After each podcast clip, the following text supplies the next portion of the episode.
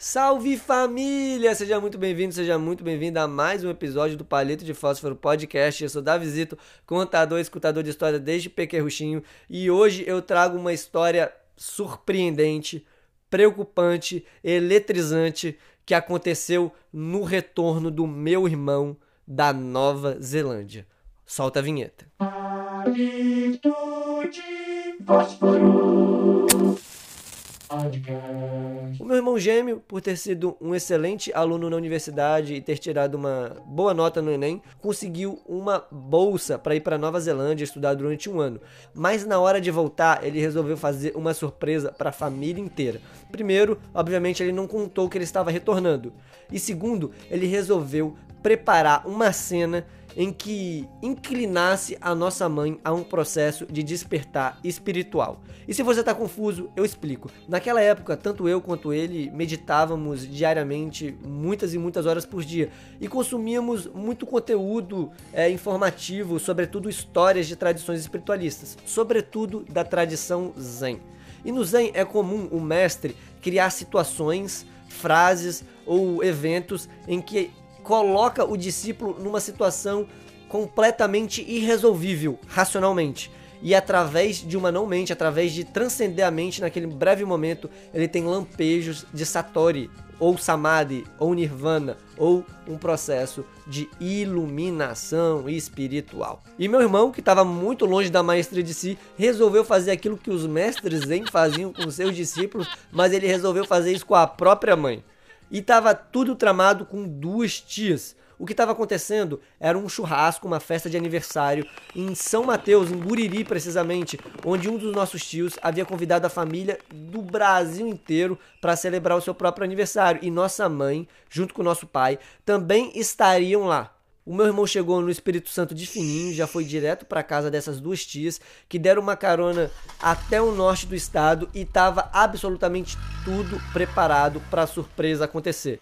E que preparação era essa? Uma roupa rasgada, um boné sujo e uma sacola de lixo. Sim, meu irmão havia se fantasiado de catador de latinha e morador de rua para pedir um prato de comida para a própria mãe perceber e ver se ela de fato alimentaria o próprio filho nessa outra roupagem. E estava tudo pronto para a surpresa acontecer. O meu irmão desceu uma esquina antes e ligaram para minha mãe para descer os três lances de escadas de onde estava acontecendo a festa para vir abrir o portão manualmente, uma vez que esse realmente estava com problema eletrônico. E minha mãe, sempre muito alegre, sempre muito festiva, abraçou as duas tias quando imediatamente recebeu a abordagem daquele jovem magro senhor com a fala um pouco embargada. Ei, ei, ei dono, ô, ô, ô, dono, ô, dono, eu, eu, eu, eu tô, tem, tem, tem latinha aí pra mim?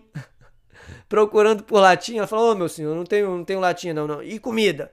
E comida, eita, comida. Ela sabia que tinha comida pra caramba. Tava acontecendo um churrasco, um banquete, mas três lances de escada acima, muitas vezes impede a generosidade alheia. Ela falou: Ô oh, meu filho, não, não tenho comida. Ô oh, dona, eu sei que você tem comida. Tá acontecendo uma festança lá em cima, dá pra ouvir daqui. E ela sabia que estava acontecendo a festança e ficou sem graça que de alguma forma um mendigo sabia que estava acontecendo a festança e ela falou: "Ai, meu Deus, ai, ai, eu vou, oh, ai". E ela tentou bolar várias formas de suprir a necessidade daquele catador de latinhas e também a necessidade dela de não subir os três lances de escada. E corria uma história na nossa família que Jesus se fantasiava é, de morador de rua para vir pedir comida pra gente para testar a nossa fé. E essa história foi amplamente difundida por ela, inclusive. Então sabia o quanto que devia estar sendo difícil para ela negar comida naquele momento. Então ela entrou no carro da minha tia, que ainda estava ligado, viu uma sacolinha de biscoito de vento e, e entregou assim. Toma, meu filho, é, é, é, isso que eu tenho. E aquele biscoito de vento, quem tinha comprado era o meu próprio irmão. Tava velho, tava seco, tava horrível. Enfim, ele botou na boca e, nossa, dona, isso aqui não é comida não, pelo amor de Deus, isso aqui não alimenta um homem. E minha mãe foi ficando cada vez mais tensa, mais tensa. E nesse momento, o meu irmão decidiu ir procurar na lixeira mais próxima alguma latinha para dar uma despistada, enquanto a minha mãe abraçava e cumprimentava as minhas duas outras tias. E aí meu irmão voltou. Ô, dona, você não, vai me dar um prato de comida? E a minha mãe, já um pouco estressada, já um pouco incomodada. Olha, gente, eu não tenho comida, eu tenho esse biscoito para você que eu te dei. É, agora por hora, por hora é isso. Eu desejo sorte para você. E é isso. É, boa tarde, desculpa, lamento, mas pode seguir seu caminho em paz. Naquele momento, o meu irmão, olhando no fundo do olho da minha mãe, tira o boné tira a sacola e diz: Vai negar comida pro próprio filho? E esse seria um momento de iluminação espiritual da minha mãe. Mas o que aconteceu foi completamente oposto. Ela entrou em estado de choque, começou a se tremer inteira e trouxe as duas mãos em curva para dentro do peito. E ela começou a se tremer, se tremer, mas se tremer tanto que ela não conseguia mais sustentar o corpo e ela simplesmente caiu no chão. E todo mundo ficou amplamente preocupado, né? O meu irmão foi lá todo solícito dizer: "Mãe, foi, tô aqui, voltei, se acalma, respira, respira, aproveita esse momento, se ilumina, mulher". Não, na verdade ele não falou isso. Tava mais preocupado em ela ter um AVC, né, ou uma parada cardíaca ou alguma coisa do tipo, e que realmente não aconteceu.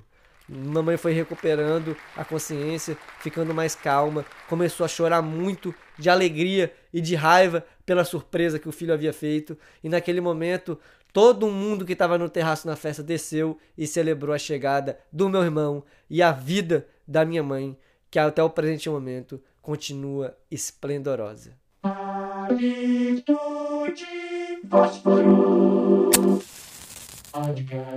E você já fez alguma surpresa dessa para alguém? E você já fez alguma surpresa dessa para alguém com o objetivo de que ela se iluminasse espiritualmente? Bom, essa foi a peripécia do meu irmão. E se você gostou, se você curtiu, compartilhe com seus afetos, com a sua família, com a sua mãe, que já ajuda demais o desenvolvimento desse podcast. Viu? Grande beijo do Davizito, se cuida e até mais.